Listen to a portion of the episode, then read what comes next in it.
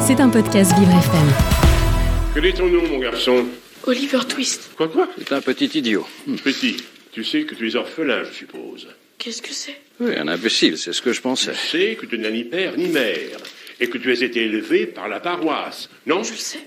Mais pourquoi pleures-tu En France, nous avons Les Misérables de Victor Hugo. En Angleterre, il y a Oliver Twist de Dickens. Mais a-t-on jamais vu un orphelin aussi impertinent En donnant en spectacle un Londres misérable, avec une acuité de détails proprement étonnante pour l'époque, une mise à nu crue de la violence meurtrière et de l'indécence qu'animent les crapules dont il en fait des personnages, Tant que ce gamin est en vie, on n'est pas loin de la corde. Alors Qu'est-ce qu'il faut faire En dehors de Londres, quelque part, je trouverai un endroit et je le noie dans la Tamise. Dickens nous emmène très loin du confort de notre fauteuil de lecteur. Dès les premières pages de ce roman, l'auteur satire les organisations caricatives dirigées par l'Église et le gouvernement de l'époque. J'espère que tu lis des prières tous les soirs.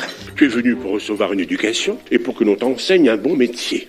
Car il ne faut pas oublier que le Parlement anglais encourageait le travail et l'exploitation des enfants, y compris les petites filles, comme de la main-d'œuvre bon marché, Apprends en regardant ton voisin, compris Tu travailles pour l'Angleterre, alors au travail. Mettant en avant les différences entre les classes sociales, ce roman est tout simplement époustouflant. Il décrit avec précision la situation des enfants orphelins dans l'Angleterre victorienne du 19e siècle, entre exploitation et maltraitance, avec toute l'injustice et la cruauté qui en découlent. Les enfants de l'hospice valent toujours beaucoup moins que ce qu'on dépense pour les entretenir. Donne à ce petit un morceau de viande qu'on a mis de côté pour le chien. Oliver Twist, c'est l'histoire d'un orphelin qui échoue chez un croque-mort qui va lui infliger privation et mauvais traitements. Ça te dérange pas de dormir avec les cercueils, je suppose. Mais peu importe que ça te dérange ou non, de toute façon, tu peux pas dormir ailleurs.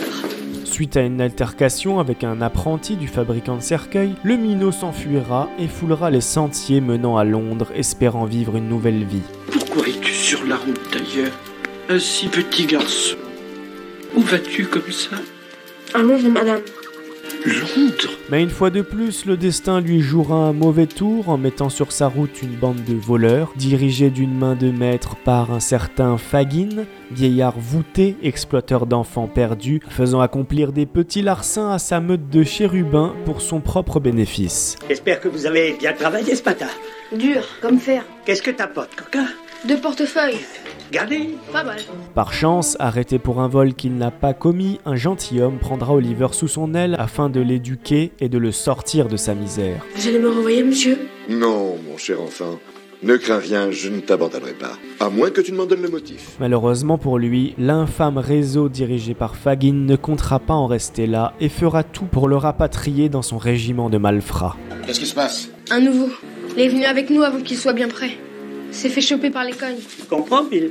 J'ai bien peur qu'il aille dire des choses qui viendraient nous causer des ennuis. Par le biais des mésaventures que traverse Oliver, Dickens profite aussi de ce roman pour passer un message fort, celui de la montée du capitalisme. Marche donc avec Fagin, et tu pourras te retirer dans une belle maison et jouer les aristos. Enfin, à travers cette œuvre, Charles Dickens dénonce l'insécurité, la criminalité des grandes villes, et nous percevons un intérêt véritable pour la nature humaine dans ce qu'elle offre de meilleur et de pire.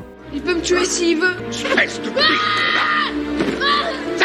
Lâche-moi Enlève-moi cet animal Le verbe est haut, le style est superbe, unique en son genre, reconnaissable entre mille, tout comme cet humour et ce goût pour la moquerie qui font sourire et rire même au cœur des pages les plus sombres. Cet enfant sera pendu. Dans les bas-fonds urbains où la noirceur est à chaque coin de rue, le style de Dickens est inimitable, il fait partie de ces auteurs magiques qui décrivent avec brio la misère de la condition humaine, tout en y puisant une source magique de poésie, parfois même jusqu'à la folie déchirante. Oh mon dieu, pardonnez ce méchant, ce malheureux. C'est ça, oui. Pressons, pressons Pressons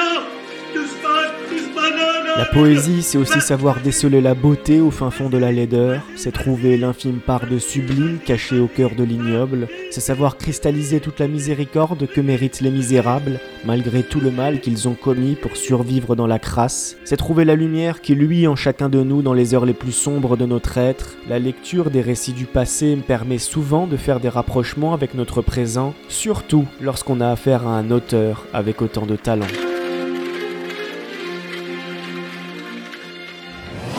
C'était un podcast Vivre FM. Si vous avez apprécié ce programme, n'hésitez pas à vous abonner.